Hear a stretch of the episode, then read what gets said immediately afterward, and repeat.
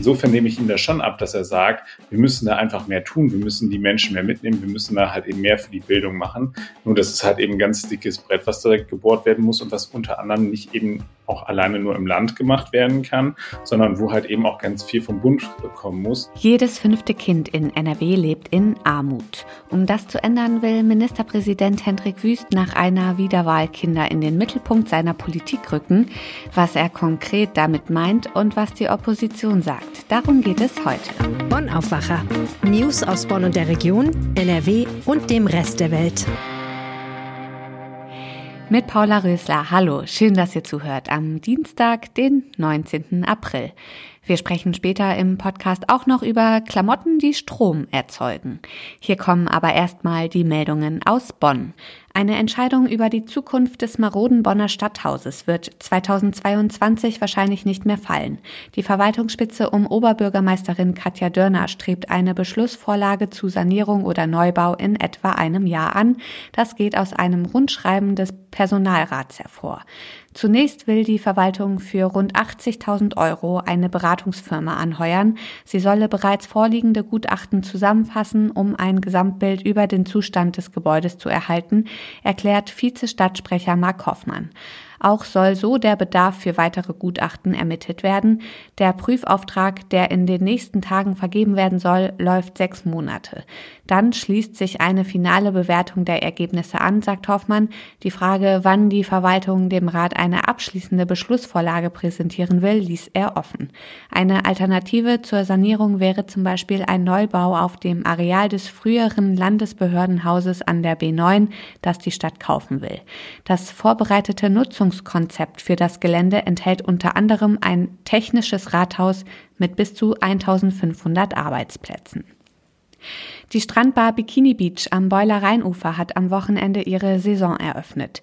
Zur Veranstaltung Barfuß am Strand kamen am Ostersonntag rund 800 Besucher, die ausgelassen in der Frühlingssonne verweilten und tanzten. Wir freuen uns, dass die Saison beginnt und wir unseren Gästen eine unbeschwerte und relaxte Zeit am Strand ermöglichen können, sagte Bikini Beach Geschäftsführer Jörg Grünewald dem Generalanzeiger. Noch relaxer soll es in diesem Jahr auf der Strandfläche durch neue Aufenthaltsbereiche zugehen, denn hier wurden Liegestühle durch Lounge Areas ersetzt. Jede Altersgruppe sei willkommen und soll sich wohlfühlen, sagen die Veranstalter. Für viel Aufregung und Diskussionen im Netz haben in den vergangenen Tagen Bäume mit den auffällig weißen Stämmen am Beuler Rheindamm gesorgt. Bei dem Anstrich handele es sich um Stammschutzfarbe, sozusagen eine Sonnencreme für die Stämme, damit die Bäume den nächsten heißen Sommer überstehen, heißt es auf Anfrage vom Presseamt der Stadt. Dieser Sonnenschutz wird auf den unteren Bereich der Stämme aufgetragen. Damit würden die empfindlichen Wachstumszellen vor schädlicher Strahlung geschützt. Auf Chemie setzt die Stadt dabei nach eigenen Angaben nicht. Die Farbe sei biologisch und ökologisch vollkommen unbedenklich. Im Laufe der Jahre verblasse der Anstrich, bis er vollkommen verschwunden sei. Prophylaktisch seien mit dieser Versorgungsmaßnahme im vergangenen Herbst Buchen und Hainbuchen am Rheindeich gestrichen worden um so den alten und wertvollen Bestand zu erhalten. Das waren die Meldungen aus Bonn. Zu unserem ersten Thema. Der Deutsche Gewerkschaftsbund warnt ausdrücklich, in NRW lebt schon jetzt jedes fünfte Kind in Armut und durch die Corona-Pandemie könnte sich die Situation sogar noch verschlechtern. Die wachsende Kinderarmut ist auch ein bestimmendes Thema im Wahlkampf. Wir wollen heute besprechen, warum überhaupt so viele Kinder arm sind und was die jeweiligen Parteien dagegen unternehmen wollen. Zum Thema Kinderarmut hat mein Kollege Maximilian Plück recherchiert, Leiter der Redaktion Landespolitik bei der Rheinischen Rheinischen Post. Hi Max. Hallo Paula, grüß dich. Jedes fünfte Kind in NRW lebt in Armut. Was heißt das konkret? Also das heißt äh, vor allem, dass das Kinder sind, die es schwer haben werden, eben auch aus dieser Armut sich zu befreien. Denn zu dem Punkt kommt äh, beispielsweise die OECD, also die Industrieländerorganisation, die sagt, wir haben äh, sowas, das nennt sich soziale Mobilität, also im Endeffekt die Möglichkeit oder die Chance, dass ich halt eben mich selbstbestimmt quasi aus Armut befreie. Und da sagen sie, das ist halt eben schwierig, auch in Industrienationen eben wie Deutschland. Und äh, wir haben, wenn jedes fünfte Kind äh, bei uns als arm gilt, da doch schon erhebliche Zahlen. Das heißt, also da reden wir hier davon, dass beispielsweise jetzt im Jahr 2019 ähm, da über 500.000 Kinder eben halt nicht das Nötigste hatten und ähm, da dann eben auch Schwierigkeiten haben, eben äh, teilzunehmen am gesellschaftlichen Leben, also beispielsweise ins Kino zu gehen etc., weil eben diese Familien da so stark jeden einzelnen Cent umdrehen müssen. Ja, man kann das gar nicht genug betonen. Es geht wirklich um das Allernötigste, was den Kindern fehlt. Und ja, durch die Folgen der Corona-Pandemie droht die Kinderarmut noch weiter zu steigen, sagt der Deutsche Gewerkschaftsbund. Was sind die Ursachen für diese Entwicklung? Warum sind das so viele Kinder in NRW? Also wir haben natürlich insbesondere eine, eine verfestigte Langzeitarbeitslosigkeit bei uns. Das ist ein, äh, eine Spätfolge des Strukturwandels. Das sieht man insbesondere, wenn man beispielsweise ins Ruhrgebiet schaut.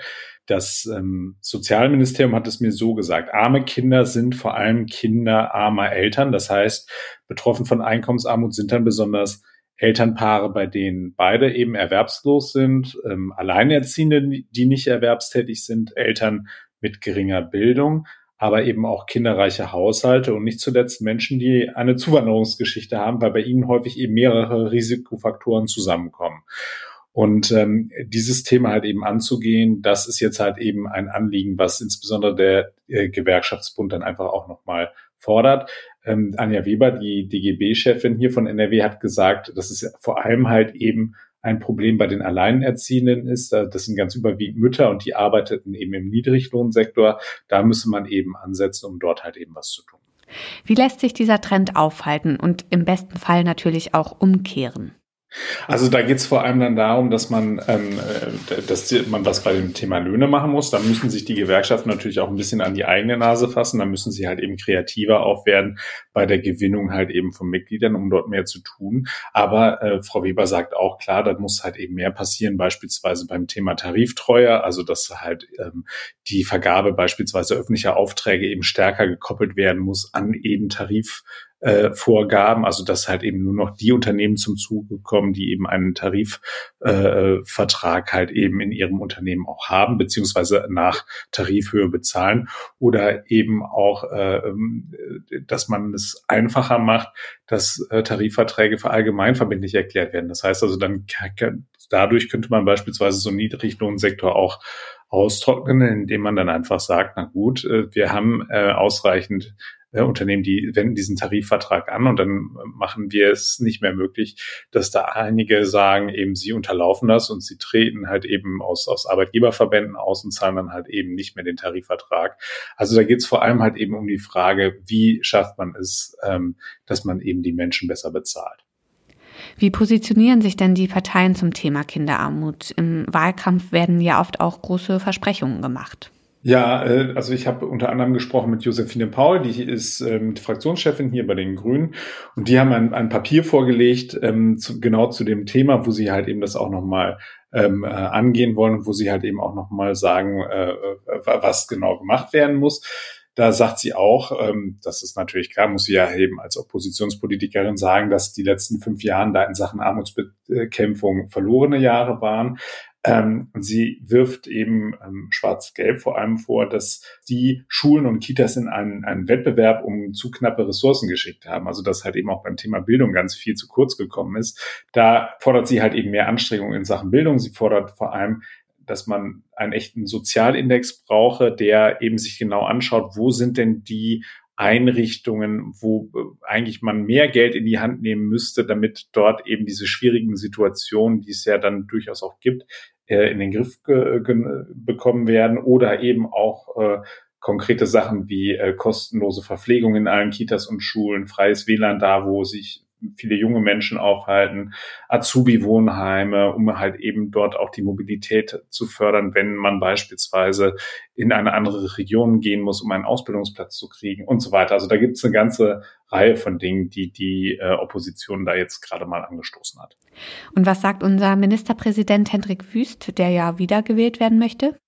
Also Hendrik Wüst hat dieses Thema Kinder ähm, ganz klar für sich entdeckt und er spielt das schon äh, in den vergangenen Tagen ähm, sehr, sehr intensiv. Also er hat ähm, auch äh, uns nochmal gesagt, dass, ähm, dass die gut drei Millionen Kinder im Land dass er die in den Mittelpunkt seiner Politik rücken möchte. Ähm, da sagt er dann, klar, da muss sich was ändern und hat ähm, unter anderem beispielsweise äh, vorgeschlagen, dass, dass er die Elternbeiträge für alle Kinder über drei abschaffen möchte. Das ist Bestandteil des CDU-Wahlprogramms.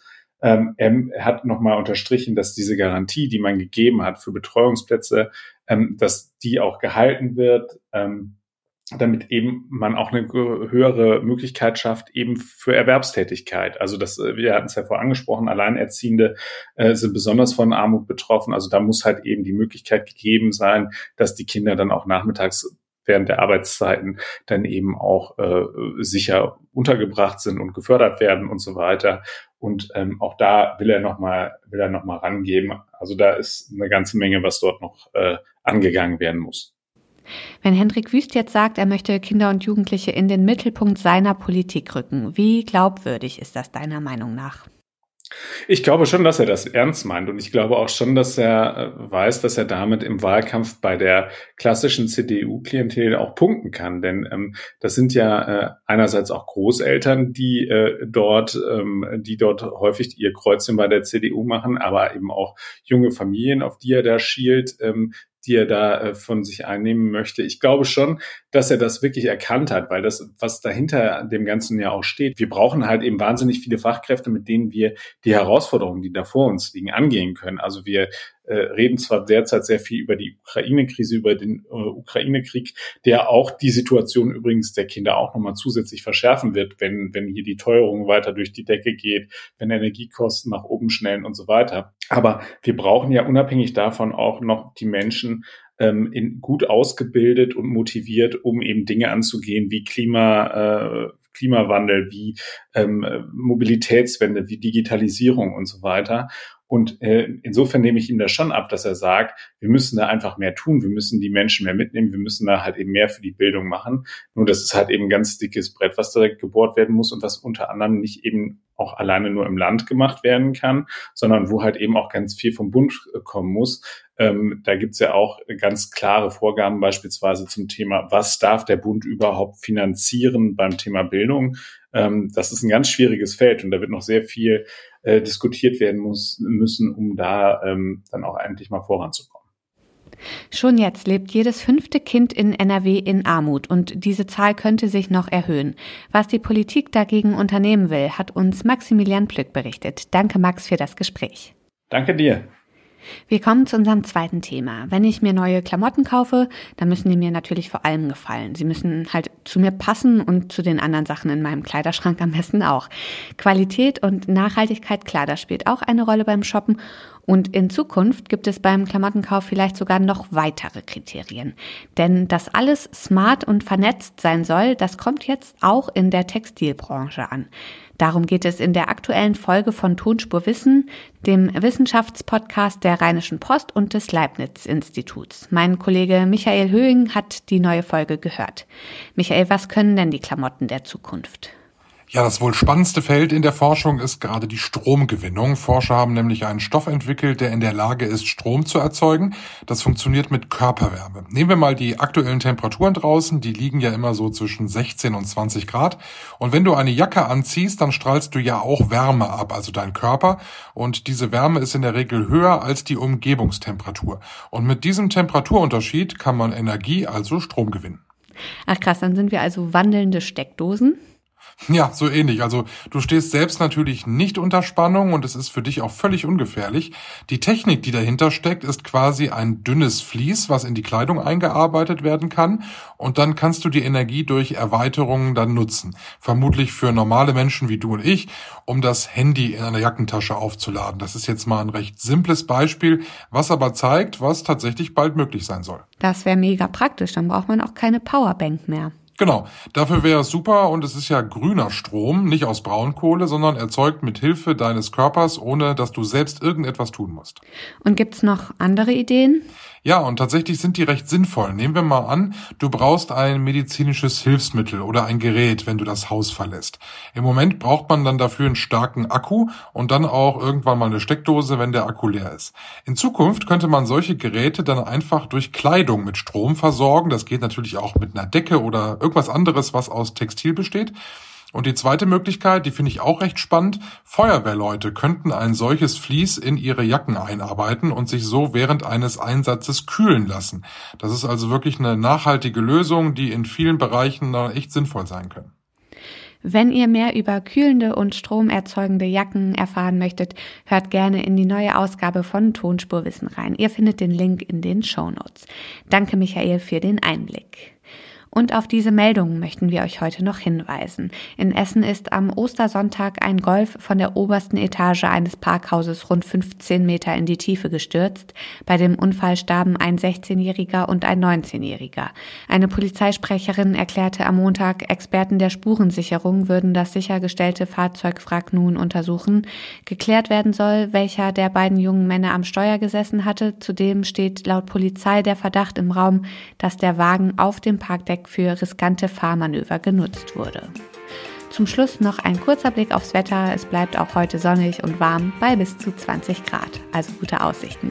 Das war der Aufwacher vom 19. April mit mir, Paula Rösler. Ich bedanke mich fürs Zuhören und wünsche euch einen schönen Dienstag. Tschüss. Mehr Nachrichten aus Bonn und der Region gibt's jederzeit beim Generalanzeiger. Schaut vorbei auf ga.de.